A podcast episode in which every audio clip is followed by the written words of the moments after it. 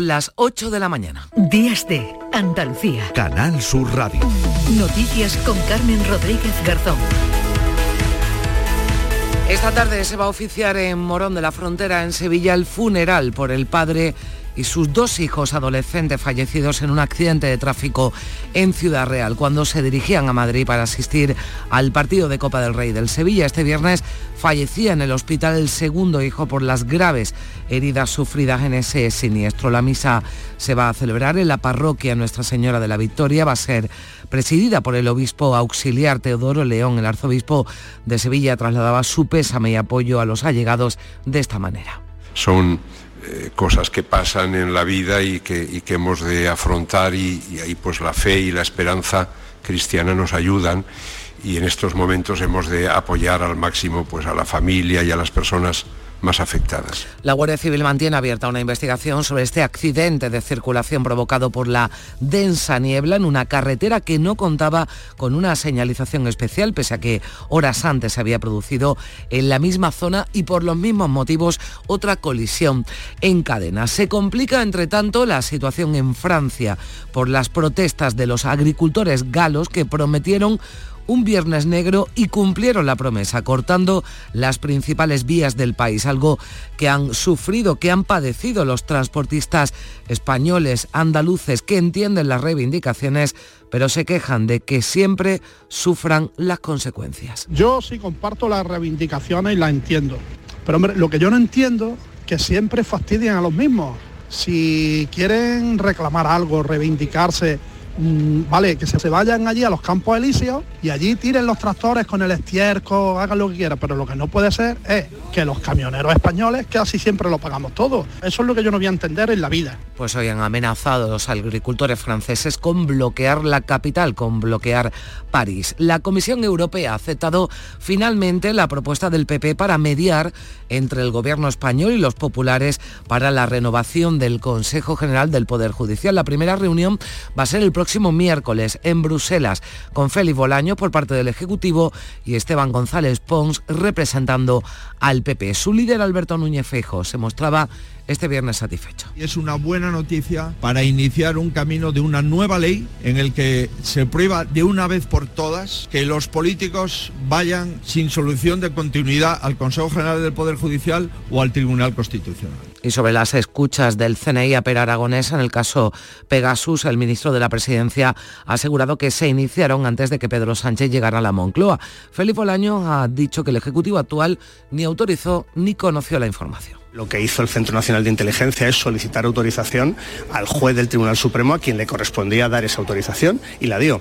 A diferencia de lo que pasaba durante gobiernos anteriores, nosotros, este gobierno, respeta el Estado de Derecho y no hay ninguna presión, ninguna injerencia en el funcionamiento normal de las instituciones y de los organismos, como en este caso es el CNI, y por tanto todo el respeto al, trabajo que hacen. El líder del PSOE andaluz, Juan Espadas, ha asegurado este viernes en el comité director de su partido, donde ha presentado los cambios en la Regional que quien quiera trabajar encontrará sitio a su lado, pero no quien pretenda enredar con la vista puesta en las elecciones andaluzas de 2026 a las que quiere optar de nuevo como candidato. Espada ha instado a los socialistas a dejar de lamerse las heridas y arrimar el hombro para confeccionar un gobierno progresista que sea alternativa a la mayoría del PP. Todos los que quieran trabajar para eso, por favor, a mi lado. Y todos los que quieran enredar por favor, dedíquense a otra cosa. Necesitamos trabajo, esfuerzo y determinación. Y este viernes hemos vuelto a escuchar a Emiliano García Paje alzando la voz contra la ley de amnistía y contra la infrafinanciación para algunas autonomías. El presidente Manchego reclama de nuevo una financiación justa, decía, para hacer hospitales y colegios y no para celebrar referéndum. Sobre las críticas a sus declaraciones en los últimos días, ha dejado claro que va a seguir con ellas. Cuando uno, cuando uno va al baile, tiene que estar preparado que le pisen. Y a los que no sabemos bailar, más todavía. Por tanto, a mí no me preocupa que haya debate, diálogo. Ojalá, si realmente lo importante es que están pasando muchas cosas importantes en España y creo que es más importante que se pueda hablar de ellas que no pasar de puntillas. yo no estoy dispuesto a pasar de puntillas.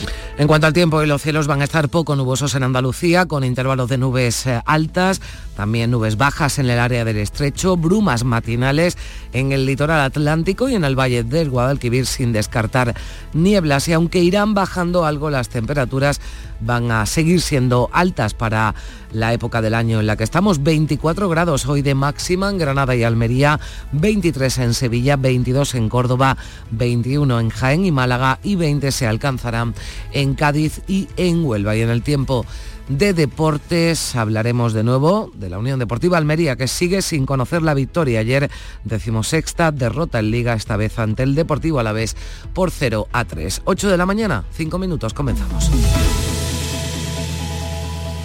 Solo con tu mano se crea una sonrisa. Únete a la red de voluntariado de salud mental de Andalucía y ayúdanos a construir una sociedad más justa y responsable. Cambiamos tu tiempo por sonrisas.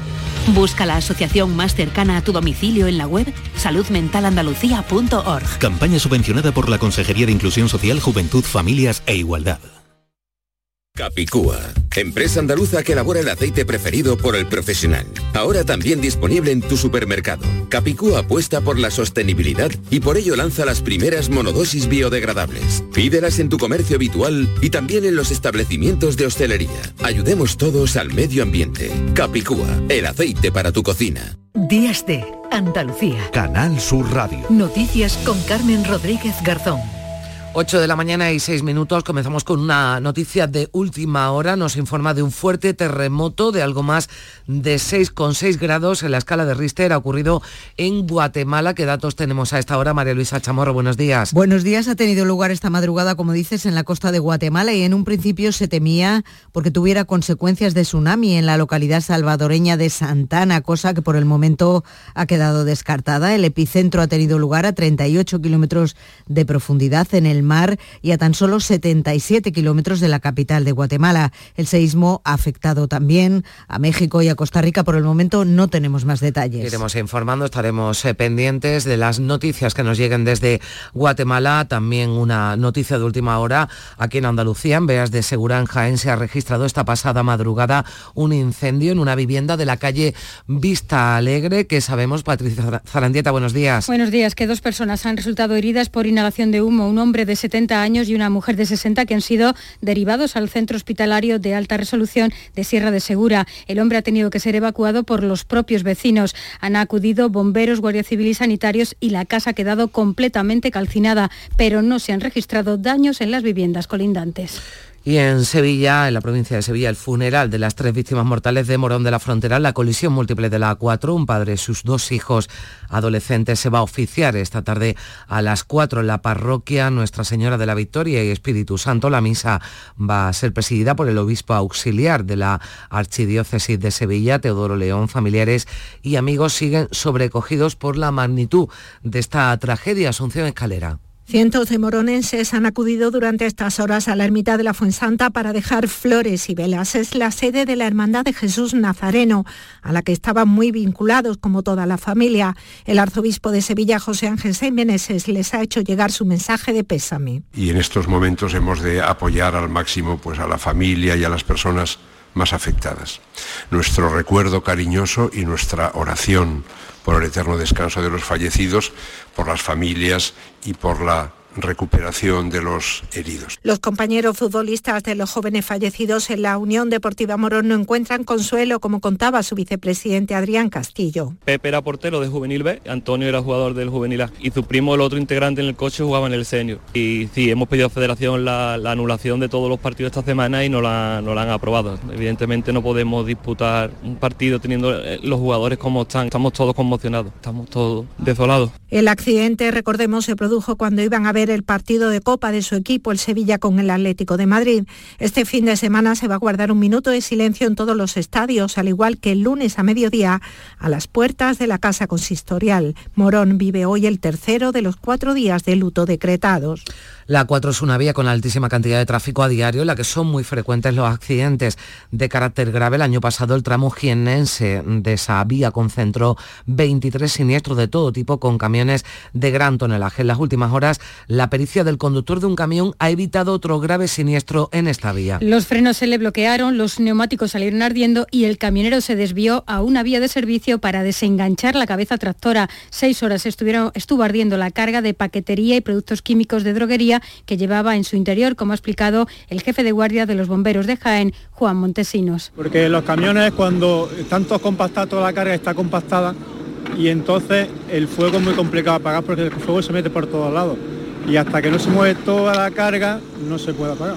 Diariamente más de 2.000 camiones transitan por esta autovía tanto en sentido Madrid como en sentido Sevilla. Y la Junta ha puesto en marcha nuevas medidas para frenar la alta siniestralidad en otra carretera, la A355, a su paso por el término malagueño de Coín, donde en 2023 perdieron la vida 10 personas. Entre ellas destaca, entre esas medidas, destaca el pintado de una línea de color rojo en lugar de la doble línea continua, Damián Bernal. Es la primera vez que se pinta en Andalucía una línea roja en la calzada para advertir a los conductores de la prohibición de adelantar en un tramo de 4 kilómetros de una vía que comunica por el interior Marbella y Casapalma, en Cártama. Patricia Navarro es la delegada del Gobierno andaluz en Málaga. En los próximos días se instalarán radares pedagógicos que no tienen como objetivo eh, la multa, sino que de alguna forma pues disuadan a aquellos conductores de la tentación de cometer cualquier imprudencia. La DGT también estudia la instalación de radares fijos.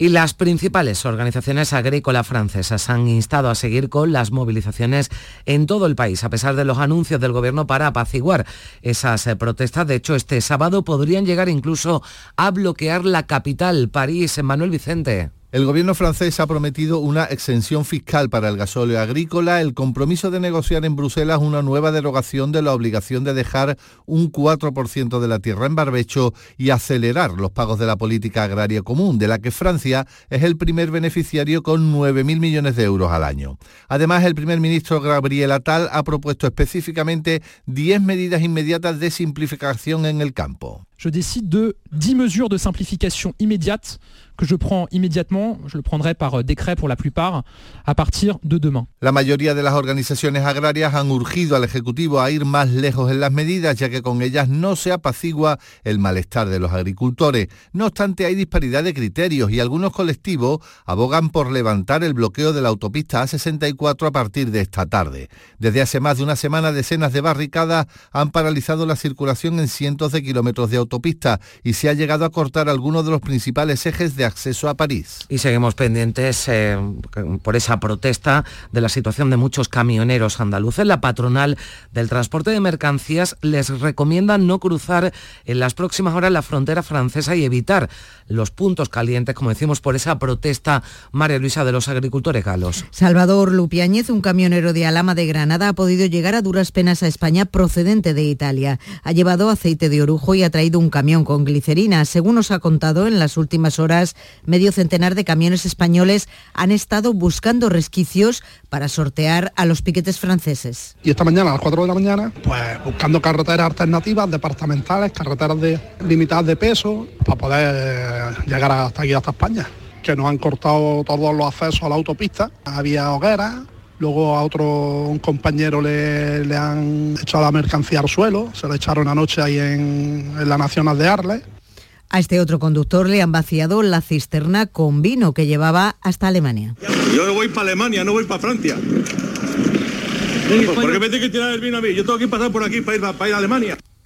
Entienden que protesten, pero no que sean ellos siempre los perjudicados. Los agricultores andaluces también se muestran críticos con esas movilizaciones de sus colegas franceses, pese a que comparten reivindicaciones. En Canal Sur Radio, el secretario de COAC en Almería, Andrés Góngora, dice que si este sábado se mantienen las movilizaciones, la situación va a ser especialmente preocupante porque se encuentran en plena campaña y necesitan dar salida a los productos. Pues tenemos varios, varios transportistas, varias agencias que ya dicen que para mañana va a ser imposible cargar ya no solamente los camiones que no han podido cruzar hacia Francia, sino hay camiones de retorno que deberían de estar aquí mañana para, para estar el lunes a primera hora y, tampoco va a poder ser. O sea que sí que hay una situación preocupante la consejera de Agricultura, Carmen Crespo, pide al gobierno francés que permita la libre circulación de los camiones españoles a su paso por Europa. Recuerda que es una situación ya muy conocida entre nuestros agricultores y que la Unión Europea también es responsable. Ya ha ocurrido esta situación en demasiadas ocasiones y lo que pedimos es que el gobierno francés, desde luego, evite estos altercados y la Unión Europea, porque creemos que la libre circulación de nuestros camiones va en pro de una Unión Europea más fuerte, más unida, más contundente, más colaboradora.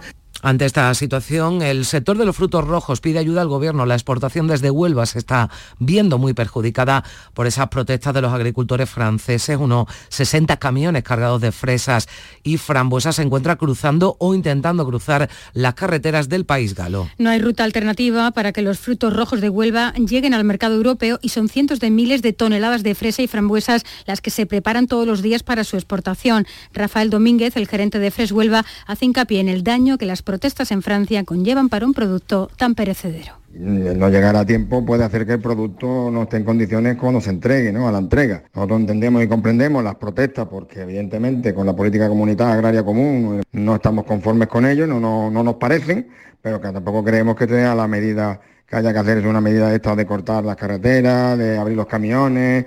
Son las 8 de la mañana y 16 minutos. Cuna del Renacimiento andaluz y patrimonio de la humanidad. Hoteles con encanto en lugares increíbles. Adéntrate en el Renacimiento del sur de España, donde disfrutar de un turismo con unos servicios al visitante de excelencia. Sumérgete en su historia. Úbeda. Ven, te sorprenderá. Días de Andalucía. Noticias con Carmen Rodríguez Garzón. Canal Sur Radio. Finalmente, la Comisión Europea sí mediará entre el Gobierno y el PP para la renovación del Consejo General del Poder Judicial. El comisario Didier Reinders ha propuesto una reunión con Bolaños y González Pons la próxima semana. Reinders no tiene mucho tiempo, ya que el 30 de marzo tiene previsto pedir una excedencia para presentarse a las elecciones europeas y no quiere que la Comisión quede atrapada en una negociación perpetua que acabe perjudicando a su reputación de buen negociador. Alberto Núñez Feijóo saludaba con optimismo que el comisario de Justicia Europeo haya aceptado la propuesta del PP. Es una buena noticia para iniciar un camino de una nueva ley en el que se prueba de una vez por todas que los políticos vayan sin solución de continuidad al Consejo General del Poder Judicial o al Tribunal Constitucional. Y el PSOE andaluz cuenta ya con nueva ejecutiva y nueva permanente que recibieron el visto bueno en el comité director celebrado este viernes. En el balance de su gestión, el secretario general Juan Espadas incidía también en la necesidad de avanzar desde ya en presentar las propuestas socialistas pensando en las próximas elecciones andaluzas. Ese es el sentido del gobierno alternativo al ejecutivo de la Junta que empieza, dice, a trabajar ya. Las propuestas que nos deben llevar a generar la confianza y el gobierno en las próximas elecciones autonómicas de 2026. No está tan lejos y no se puede hacer cuando quede ni un año ni seis meses. Hay que empezar a concitar ese debate ahora ya, que el termómetro está puesto y la gente sabe lo que puede esperar de la derecha, no mucho más de lo que han hecho en estos cinco años. Espadas ha defendido la posición del partido a la hora de conformar una mayoría de gobierno basada en sus propios principios y valores, lo que asegura le llevará a no pasar ninguna línea. Nosotros no vamos a pasar ninguna línea de las que hemos marcado como definitivamente claves, no solo desde el punto de vista constitucional, sino desde el punto de vista de nuestros principios y valores socialistas. Pero sí entendemos que tenemos que generar ese marco de diálogo y convivencia para poder avanzar. Y sorpresa en el ámbito político con la dimisión de la número 3 de Podemos, Lilith Bestringe, que deja al partido con un diputado menos en el Congreso, ya que su escaño irá a manos de Sumar, reduciendo de 5 a 4 los diputados morados. Bestringe ha sido uno de los grandes activos de Podemos, donde ha desempeñado la complicada Secretaría de Organización y además ha ejercido como una de sus principales negociadoras con Sumar para alcanzar el acuerdo de coalición para las elecciones generales. Belarra y Montero la han despedido en las redes con mensajes que hacen pensar en algún problema de salud de Bestringe, aunque ella no los ha reconocido. Sumar recupera con este cese un escaño y sube a los 27. Sumar ha propuesto una batería de impuestos al PSOE dentro de las negociaciones para los próximos presupuestos de 2024, entre los nuevos tributos, uno sobre las grandes herencias. Como objetivos, según la formación de Yolanda Díaz, está ampliar el impuesto a las grandes fortunas que ya existe y neutralizar la bonificación al impuesto de sucesiones que aplican distintas comunidades autónomas, entre ellas Andalucía. Es un impuesto que gestionan las autonomías, por lo que algunas consideran invadidas sus competencias. La vicepresidenta primera y ministra de Hacienda se ha desvinculado de esa propuesta. María Jesús Montero ha asegurado que no está en los acuerdos de gobierno. Ninguna de esas cuestiones figuran en el acuerdo de gobierno. Nosotros siempre hemos dicho que la tributación del patrimonio, de la riqueza, de todo aquello que está relacionado con estas figuras fiscales debería revisarse en el entorno de la reforma del modelo de financiación autonómica. El consejero de presidencia de la Junta, Antonio Sanz, ha señalado por su parte que esta propuesta tiene un tufillo de contrarreforma contra Andalucía y defiende que el impuesto de sucesiones no es una cuestión de ricos. Espero que esta propuesta de sumar no sea acogida ni se resulte finalmente favorable en las políticas que ponga en marcha el señor Sánchez, porque ya ha hecho daño suficiente eh, planteando contrarreformas el gobierno de Sánchez contra Andalucía. Y esta es una nueva contrarreforma que tiene todo el tufillo de ir contra Andalucía también. El juez del caso Tsunami investiga ahora si entre los objetivos de esta plataforma que organizaba las protestas por la sentencia del Prusés estuvo a actuar al paso de los reyes que tenían prevista una visita a Barcelona el 20 de julio de 2019. García Castellón sospecha además que un mozo proporcionó a un imputado datos sobre los movimientos de Felipe VI. Tirando de meroteca, recordamos que Zarzuela suspendió días antes la visita de los reyes a Barcelona. Don Felipe y doña Leticia aplazaron tres actos en la capital catalana y solo se desplazaron al monasterio de Poblet en Tarragona. García Castellón señalaba en otro auto un posible ánimo homicida en las lesiones a un policía en las eh, protestas de Barcelona. Sobre esto, el ministro de Presidencia, Félix Bolaño, ha evitado pronunciarse directamente sobre este y el otro auto del magistrado. Solo dice que confía en que todas las instituciones hagan bien su trabajo. El Parlamento, que es votado por los ciudadanos, es quien aprueba las leyes y el Poder Judicial es quien las aplica. Y por tanto, a partir de ahí tenemos un sistema garantista que representa un Estado de Derecho ejemplar como es el español y yo confío en ese comportamiento de todas las instituciones y poderes del Estado, que es un comportamiento ejemplar. La exdirectora del CNI Paz Esteban ha declarado este viernes como investigada ante el juez que instruye la causa por el espionaje a través de Pegasus al presidente catalán Pera Aragonés, la que fuera jefa de los servicios secretos, ha comparecido por videoconferencia y en un clima de tensión por la filtración de parte de la información contenida en los autos judiciales con los que se autorizó el espionaje. Según el CNI, el dirigente de Esquerra, pero Aragonés eran un supuesto líder en la clandestinidad de los comités de defensa de la República, los conocidos como CDR. Aragonés, que en 2019 era vicepresidente de la Generalitat, ha negado que dirigiera los CDR, asegura además que hubo intencionalidad política en la infiltración del servicio secreto en su teléfono móvil y tiraba así de ironía ha habido una invasión de mi vida personal, de mi vida privada, pero también de mi actividad política, que debería estar protegida. Ah, si no fuera por la gravedad de los hechos que se han producido del espionaje, pues nos pondría, sería de risa, ¿no? Parece más un cómic uh, y Mortadelo y Filemón, sinceramente, que no un centro nacional de inteligencia. El ex vicepresidente del Gobierno y ex líder de Podemos, Pablo Iglesias, considera que la ministra de Defensa, Margarita Robles, debería de haber dimitido por este caso Pegasus. Según Iglesias, no fue capaz de impedir que le instalaran Pegasus a ella y al propio presidente del Gobierno y escurrió el bulto, afirmaba, haciendo dimitir a la entonces directora del CNI, Paz Esteban. Iglesias ha comparecido este viernes en la Comisión de Investigación sobre el Espionaje a Políticos Independentistas en el Parlamento catalán. Ha asegurado que no tuvo conocimiento de que, hubiera producido de que se hubiera producido espionaje, que considera gravísimo, decía, y no solo en términos legales, sino por las implicaciones que tiene de confianza política. Utilizar el espionaje para lograr una suerte de ventaja política respecto a un adversario político o a un aliado político en el marco de una negociación sería algo extremadamente grave. No entraba muy a fondo en esas críticas de Iglesias a Margarita Robles, la ministra de Defensa, que defendía la actuación del gobierno así. Yo lo único que puedo decir, este gobierno, transparencia y respeto a la legalidad. Punto. Todo lo que se ha hecho siempre ha sido con respeto a la legalidad y máxima transparencia. El martes que viene el Congreso vota la ley de amnistía. Los socialistas aseguran que el texto ya está cerrado y el PP la sitúa como el mayor ataque a los 45 eh, años de democracia. El presidente Pedro Sánchez se refería en las últimas horas a esta norma como un vehículo para posibilitar la convivencia. Seamos muy conscientes de que la convivencia, que la paz social y que la diversidad territorial de nuestro país son un activo. El secretario general del PSOE y presidente del Gobierno va a participar hoy en un acto en Lugo junto al candidato a la presidencia de la Junta de Galicia, José Ramón Gómez Besteiro. Va a visitar previamente las instalaciones del primer edificio público de Galicia construido íntegramente con madera gallega. Y el presidente de Vox, Santiago Abascal, va a ser reelegido hoy en el cargo en la Asamblea General Extraordinaria de la formación que se celebra en Madrid. Y otra cita política del día, los más de 3.000 alcaldes del PP firman hoy sábado un manifiesto por la igualdad entre territorios y en defensa de la igualdad de todos los españoles, una iniciativa previa a la concentración mañana en Madrid contra la amnistía y el resto de cesiones de Pedro Sánchez a los independentistas. Llegamos ya a las 8 y 25 minutos, vamos ya con la actualidad del deporte. Carlos Gonzalo, muy buenos días. Hola, ¿qué tal? Arrancó la vigésimo segunda jornada de Liga en Primera División del fútbol español con una nueva derrota para la Unión Deportiva Almería de Gaisca Garitano, esta vez en casa y por 0 a 3 ante el Deportivo Alavés, en el que sobresalieron las paradas de su portero Siviera y sobre todo el buen hacer del delantero Samu Omorodion, autor de dos de los tres goles. El otro lo hizo Luis Rioja de penalti.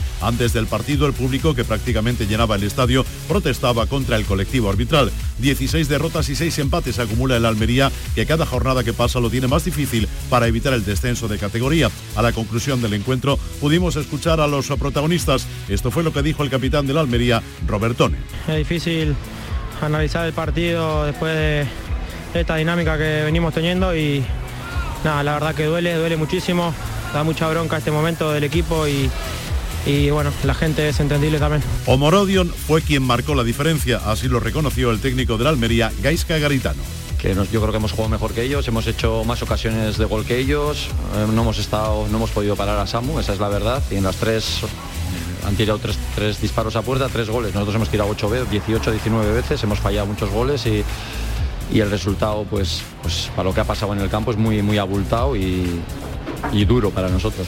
El dominador del partido, el que ha hecho todas las ocasiones de gol, el que ha puesto todo ha sido Almeida, pero ellos eh, tienen un delantero centro que ha, hecho las diferencias y nosotros arriba nos ha costado mucho hacer gol eh, en las ocasiones que hemos tenido. Es el, momento más complicado de la carrera de todos, en la mía también. Hoy se juegan los partidos en Real Sociedad, Rayo Vallecano, Unión Deportiva Las Palmas, Real Madrid, Fútbol Club Barcelona Villarreal y Real Club Deportivo Mallorca, Real Betis Balompié. El conjunto bético que ayer cedía al delantero Borja Iglesias al Valle Reverkusen ha viajado hasta Mallorca con las bajas de Bravo, Guido, Ayoce, Aitor, William Carballo, que están lesionados, más los jugadores que están en la Copa África, Abde, y Sabali. Tampoco ha entrado en la convocatoria Marroca por una neumonía. Si a esto unimos que la semana pasada se despidió Guardado y que Borja Iglesias ha puesto rumbo a Alemania, a Manuel Pellegrini no le ha quedado más en remedio que incluir a cuatro canteranos. Pleguezuelo, Visus, Enrique y Pablo Busto. Serán siete en total los que estén en Somos ante el Mallorca. La buena noticia es que Juan Miranda ha entrado en la convocatoria. Y ojo, porque Luis Enrique, que está citado, podría también abandonar el club en este mercado de invierno. Este es Manuel Pellegrini opinando al respecto. Luis Enrique sí está citado porque por ahora continúa con nosotros y esperamos que así sea. Cuento con él para cuando cierre el mercado, que es un jugador muy importante para nosotros. Ese es un tema interno que tiene mucha arista, depende del valor, depende de cuando paguen, depende de quién podemos traer, por decirlo que va directamente relacionado la diferencia, lo que es un refuerzo a lo que es un nombre nuevo. Así que en ese aspecto, como digo, cada vez que debilitemos el plantel es porque fue un jugador importante. Si se invierte, podríamos ver si es alternativa de poder repasarlo. Pero creo que en este momento ya hay un plantel bastante limitado. Esto se juega hoy, mañana a las 2 de la tarde, Celta de Vigo Girona, a las 4 y cuarto Cádiz, Atleti de Bilbao, estreno de Mauricio Pellegrino en la tacita de plata al frente del Cádiz, sin Roger Martí, Fede San Emeterio, Darwin Machis, Javier Hernández y Luis Hernández. La buena noticia es la recuperación de Rubén Sobrino. La racha, bueno, es, es sin duda que va generando como un clima en el ambiente de los jugadores, de la gente. Lo que tenemos que pensar es en mejorar futbolísticamente a todos los niveles y tratar de, bueno, empujar los detalles para nuestro lado y vamos a trabajar sobre eso. Eh, no tienen que hacer nada que no sepan los jugadores. No tienen que buscar eh, soluciones en lugares que, en capacidades que ellos no tengan. Yo creo que tenemos plantel, ahí veo un equipo competitivo, vamos a tratar de, en estos días que queda, bueno, hemos hablado ya con Juanjo en y el presidente en tratar de mejorar el plantel en todo lo que nos ofrezca el mercado y bueno, a trabajar. Acto seguido, el Sevilla Fútbol Club recibirá a las seis y media de la tarde al Club Atlético Osasuna. Cierra el domingo el Atlético de Madrid-Valencia para el lunes, el partido entre el Getafe y el Granada. Por cierto, que el club andaluz hacía oficial la llegada de un nuevo fichaje, Mauasa, que procede del Brujas belga. Me llamo Fetou, tengo 25 años, soy francés. Eh, eh, soy un futbolista, estoy, soy muy contento de, de firmar aquí. Se sortearon las semifinales de la Copa del Rey de Fútbol en la que no habrá ningún representante del fútbol andaluz, Mallorca Real Sociedad y Atlético de Madrid, Atlético de Bilbao, los enfrentamientos eh, que salieron de los bombos en la Liga Femenina, hoy Sporting de Huelva Villarreal, mañana el resto Levante Granada, Real Betis Fútbol Club Barcelona y Sevilla Eibar. En los deportes de sala, en baloncesto, en la Liga ACB, mañana Básquet Girona Covirán Granada y Valencia Unicaja y en balonmano femenino, partidazo hoy en la Liga Guerreras Iberdrola entre el segundo clasificado Veravera de San Sebastián y el primero, el equipo andaluz del Costa del Sol Málaga.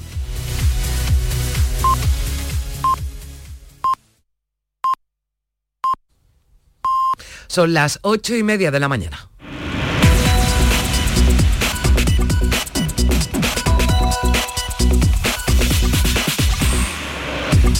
Y a esta hora le damos un repaso a lo más destacado de la actualidad de este sábado 27 de enero en titulares con Manuel Vicente. ¿Qué tal? Muy buenos días. Muy buenos días. Afectadas dos personas por inhalación de humo en el incendio de una vivienda en Beas de Segura, en Jaén. Se trata de un hombre de 70 años y una mujer de 60 que han sido derivados al centro hospitalario de alta resolución de Sierra de Segura. Y un terremoto de cerca de 7 grados ha sacudido Guatemala esta madrugada. El epicentro ha tenido lugar a 38 kilómetros de profundidad en el mar, alcanzando el temblor también a México y Costa Rica. Esta tarde se oficiará el funeral por las tres víctimas mortales de la colisión múltiple la A4 en Ciudad Real. Los partidos de la Liga de Fútbol van a guardar un minuto de silencio en memoria de estos tres aficionados del Sevilla Fútbol Club que se dirigían el jueves a Madrid. La carretera 355 en Coín, en Málaga, será la primera de Andalucía que tendrá una línea de color rojo en lugar de la doble línea continua. Se pretende así advertir a los conductores de la prohibición de adelantar para frenar de este modo la alta siniestralidad en este tramo en el que el año pasado perdieron la vida 10 personas. Los agricultores franceses amenazan con colapsar París pese a los ofrecimientos del gobierno. La patronal española del transporte de mercancías recomienda no cruzar la frontera con Francia y evitar los puntos calientes de la protesta. La Comisión Europea acepta mediar en la renovación del Poder Judicial. El comisario Didier Reinders convoca para la semana que viene a PSOE y PP e intentará que se alcance un acuerdo con celeridad. La Feria de Turismo de Madrid, Fitur, abre hoy al público general. Las tres jornadas dedicadas a profesionales se han saldado con más de 150.000 visitantes, un 12% más que el año pasado. Detenidas tres personas en Algeciras por corrupción de menores y pornografía infantil. En los registros domiciliarios se ha intervenido una gran cantidad de material informático con más de 2.000 archivos. Y echamos también un vistazo, Manolo, a la prensa de este sábado. ¿Qué asuntos llevan en sus portadas? Entre los periódicos de difusión online, el diario elplural.com destaca que Lili Bestringe, número 3 de Podemos, deja su acta de diputada y su escaño pasaría a una dirigente de Sumar. También en clave política, en el mundo, el titular de apertura es el siguiente. Sánchez espió a Aragonés en cuanto llegó a Moncloa. El Partido Popular y, perdón, en el diario ABC leemos que Reinders sienta al Partido Popular y PSOE para despolitizar el Consejo General del Poder Judicial y en una mirada hacia el exterior, en el diario El País se menciona que el Tribunal de la ONU ordena a Israel impedir un genocidio. Buenos días. El número premiado en el sorteo del cuponazo celebrado ayer ha sido 97.963 97963. Serie 91.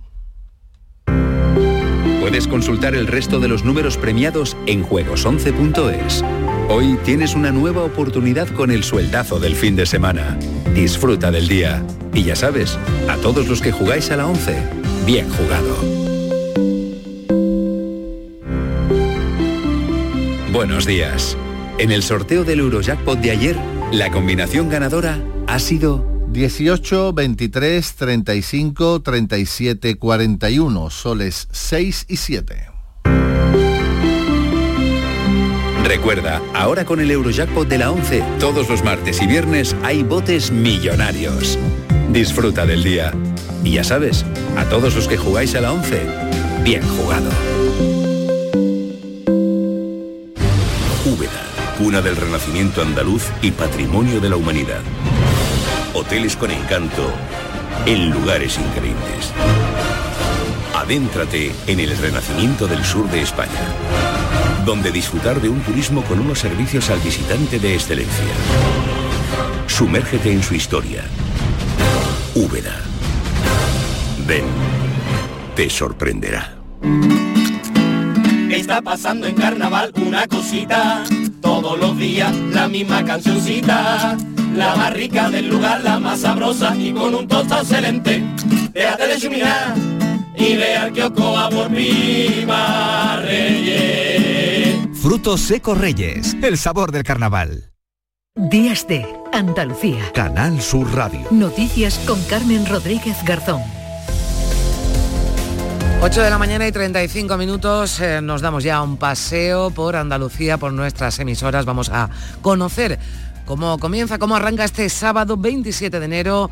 Comenzamos en Cádiz. Jesús Pérez, ¿qué tal? Buenos días. Hola, ¿qué tal? Muy buenos días. Pues aquí tenemos 12 grados en este momento y vamos a llegar a los 20 grados en la capital. Cielos prácticamente despejados. En cuanto a la prensa, la voz destaca que Cádiz se sitúa en niveles de empleo similares a los años previos a la crisis de 2008 y el diario de Cádiz que Renfe quiere que la cuarta línea con Madrid funcione este verano. Respecto a las previsiones, contaros que hoy comienzan las fiestas gastronómicas del carnaval. A partir de las ocho y media de la tarde tendrá lugar la pesteñada popular en la plaza de San Francisco. Se van a repartir 10.000 pestiños y 120 litros de anís para acompañar la degustación. Gracias Jesús. Vamos al campo de Gibraltar, Algeciras, Susana Torrejón. Buenos días. Buenos días. Nubes y claros en los cielos y 14 grados de temperatura. Europa Sur llevó hoy a su portada el siguiente titular, también lo estamos contando nosotros, tres detenidos por pornografía infantil y corrupción de menores en Algeciras, intervenidos miles de archivos informáticos con contenidos pedófilos.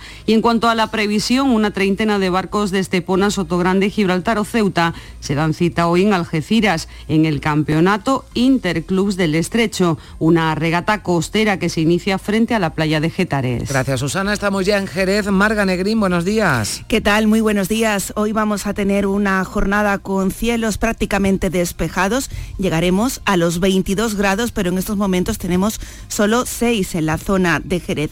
Diario de Jerez titula también con la cuarta línea con Madrid para la provincia de Cádiz que planifica Renfe y con otro titular. El Partido Popular asegura que el plan de ajuste ha sido impuesto por Hacienda. El gobierno local aprueba en solitario las nuevas medidas económicas. Y en cuanto a la propuesta de hoy, pueden disfrutar de un paseo ciudadano por el sendero fluvial del río Guadalete. La cita para los interesados es a las 10 de la mañana en el puente de la Cartuja. ¿Cómo comienza el día en Córdoba? Mar Vallecillo, buenos días. Buenos días, pues con 9 grados y cielos prácticamente despejados, la máxima prevista de 22. En la portada de los diarios locales, el Córdoba destaca las adaptaciones de locales a viviendas que se han disparado en Córdoba desde el año pasado. El día, por su parte, lleva su primera página que Córdoba logra sus mejores datos de ocupación y paro en 16 años. ABC, en sus páginas locales, señala que la Junta mete a Córdoba en su plan de conexión de Andalucía por sus aeropuertos y Cordópolis, que Córdoba registra la mayor caída de España en la oferta de alquiler de larga duración. Y en previsiones, la segunda caravana de coches organizada por la Plataforma en Defensa del Tren Rural de Andalucía para pedir a las administraciones la puesta en funcionamiento del media distancia entre Bobadilla y Córdoba. Y de Córdoba a Sevilla, Javier Moreno, ¿qué tal? Buenos días. ¿Qué tal, Carmen? Buenos días. Mañana fresquita, cielos despejados, 9 grados, vamos a llegar a 24 en Écija y 23 en, en la capital. La previsión para hoy, en torno a un millón de hermanos del Rocío de Triana participan desde esta mañana en la peregrinación de invierno a la aldea del Rocío, eso que se conoce como la Candelaria.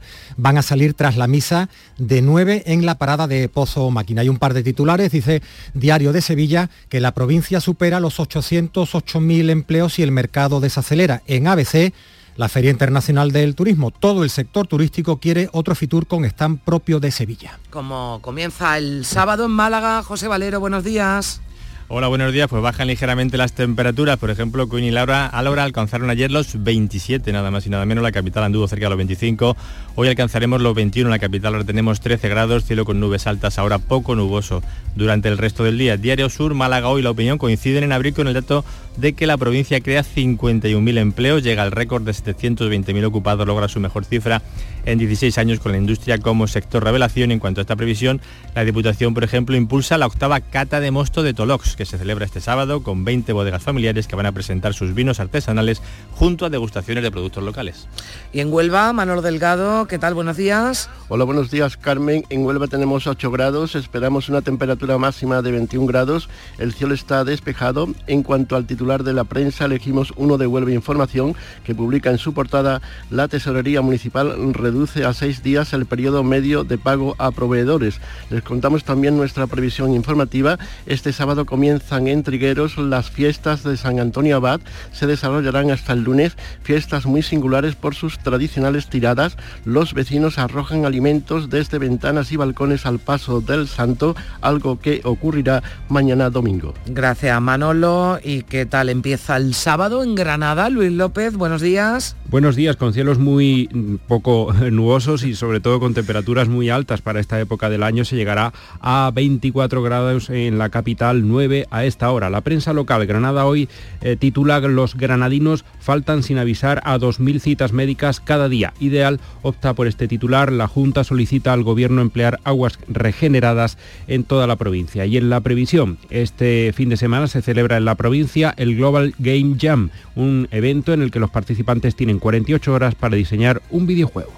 Vamos ya Jaén. Alfonso Miranda, ¿qué tal? Buenos días. Buenos días. Hoy parece que no vamos a tener tanto calor como tuvimos ayer con 27 grados en la localidad de Baeza, aunque de hecho a esta hora ya tenemos 14.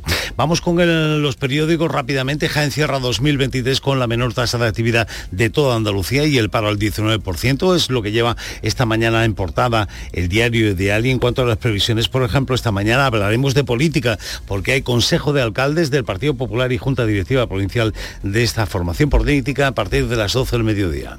Gracias Alfonso y terminamos este paseo que nos damos por nuestras emisoras en Almería. Lola López, buenos días. Buenos días, en una mañana con muy buen tiempo, 15 grados a esta hora, la máxima se espera hoy de 25 para la capital.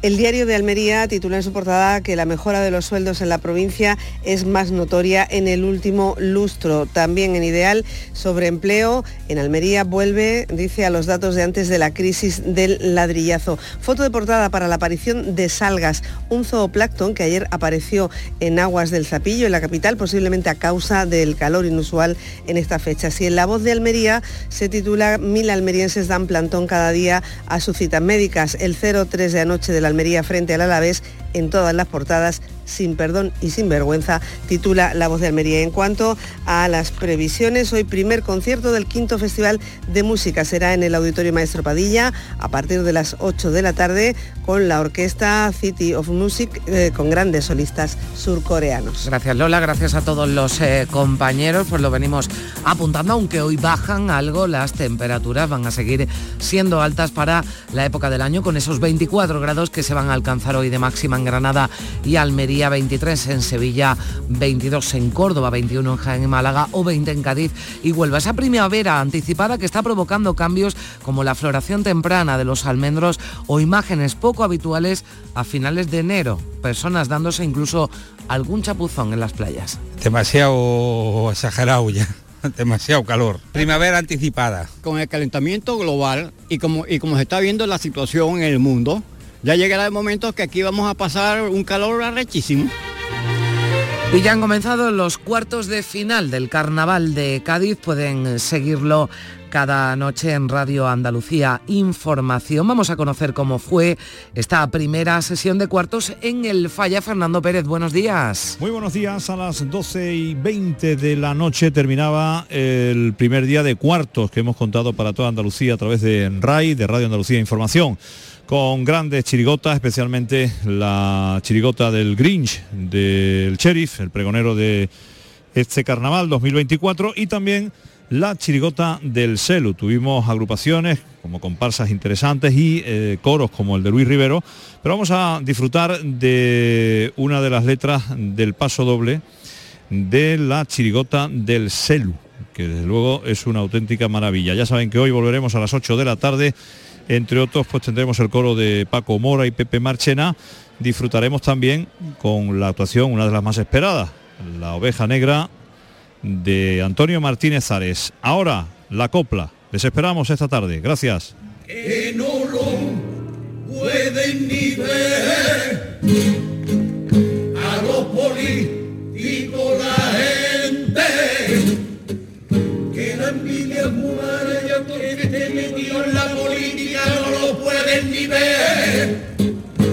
A todo el mundo puede tocarle hay esfuerzo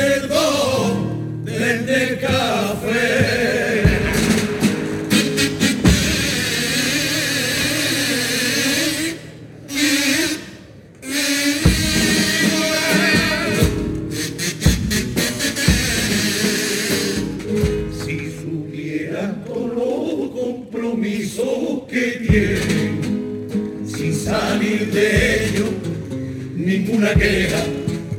¿Cuántas langostas tienen que comerse para poder llevar a su casa un plato lenteja? Increíble esa habilidad que tienen cuando llega la campaña electoral. Porque hay que ser un verdadero experto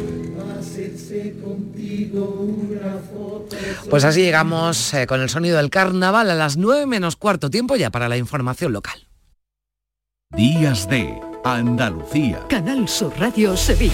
Noticias. Con Javier Moreno. Saludos, buenos días. A las 4 de la tarde se oficia en Morón de la Frontera el funeral por las tres víctimas mortales del accidente de tráfico de la A4, un padre y sus dos hijos adolescentes. Va a ser en la parroquia Nuestra Señora de la Victoria y el Espíritu Santo en el tercero de los cuatro días de luto decretados por el ayuntamiento. Enseguida les vamos a contar los detalles. Se ha presentado oficialmente el segundo Congreso Internacional de Hermandades y Piedad Popular. Se va a celebrar en Sevilla entre el 3 y el 8 de diciembre y la Macarena no pasará por la Cruz Verde y Correduría esta próxima madrugada, es la gran novedad de este año, sino que saldrá a la Alameda desde el cruce de feria con relator. Tráfico fluido a esta hora en las carreteras de Sevilla y de la provincia. Tenemos 9 grados, cielos despejados, alcanzaremos 24 en Écija, 23 en Morón y Sevilla y 22 en Lebrija.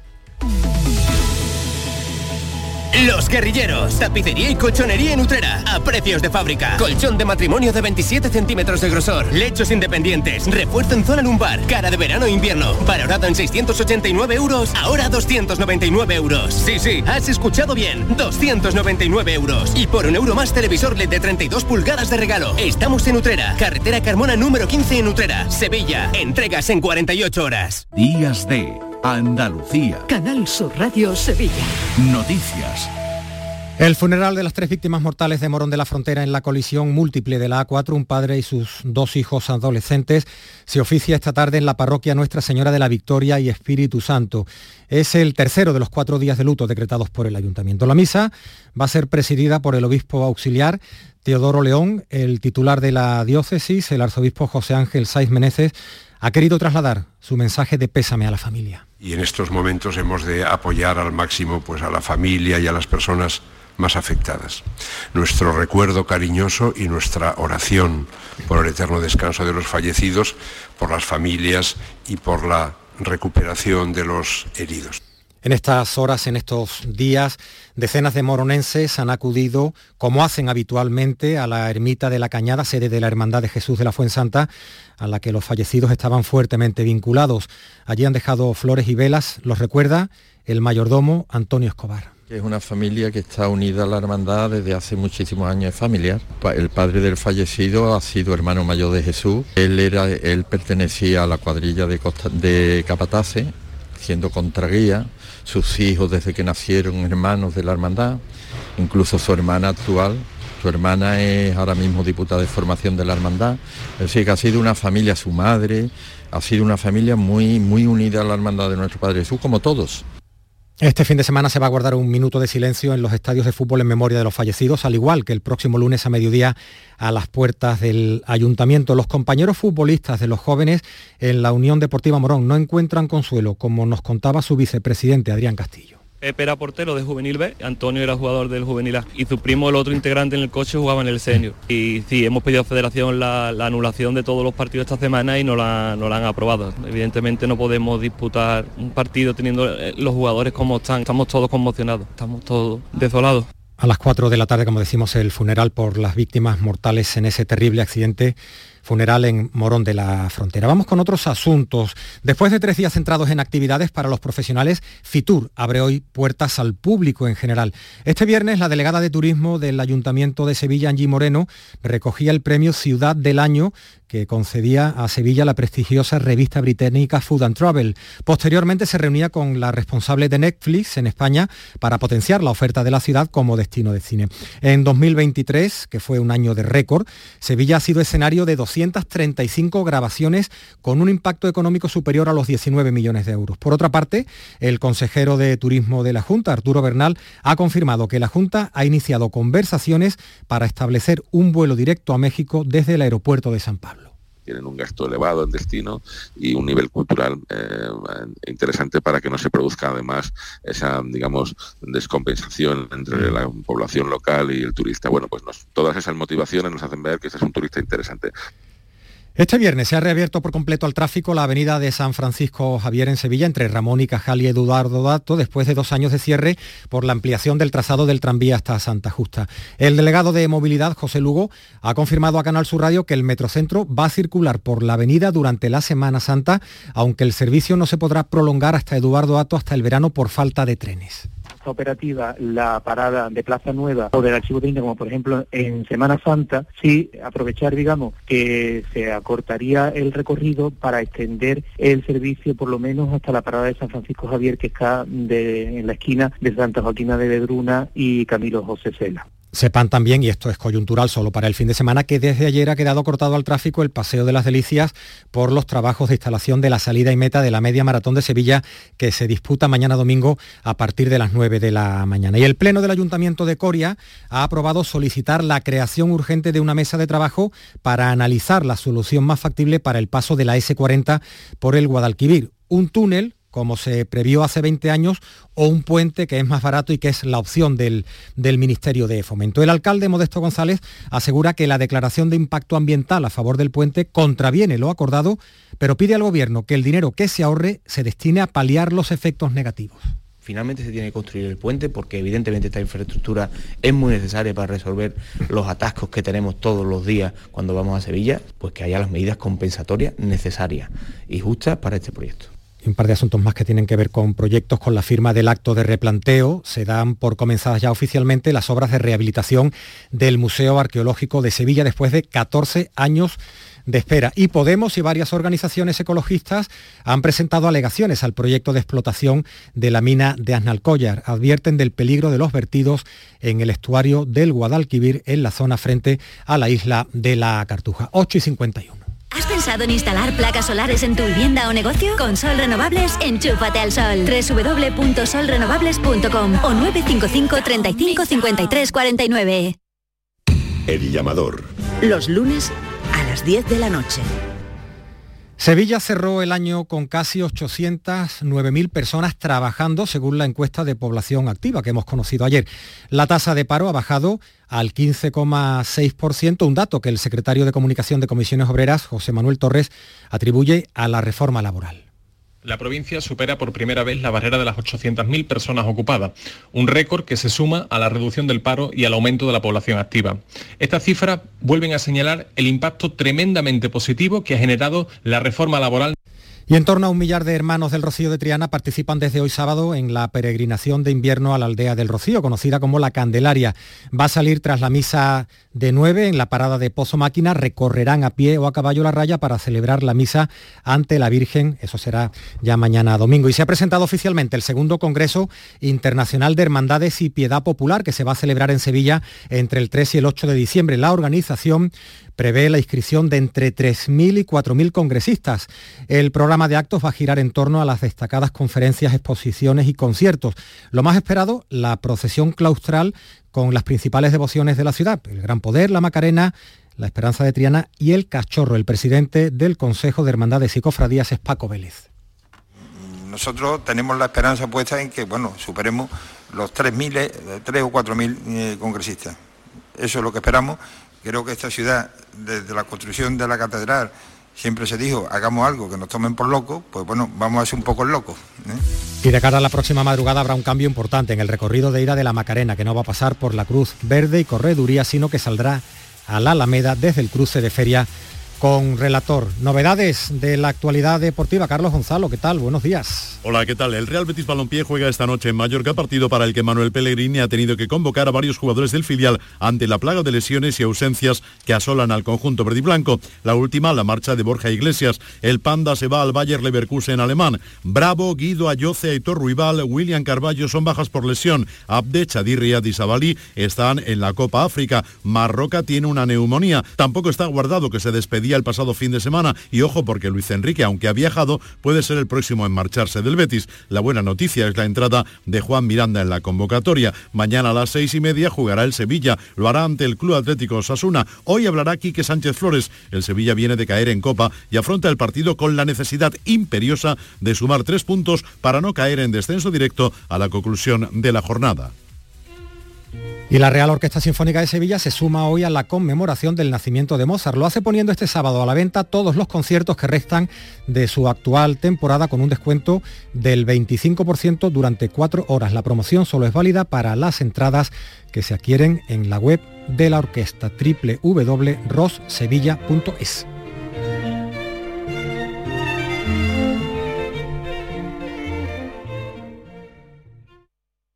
Días de Andalucía. Canal Sur Radio. Noticias con Carmen Rodríguez Garzón.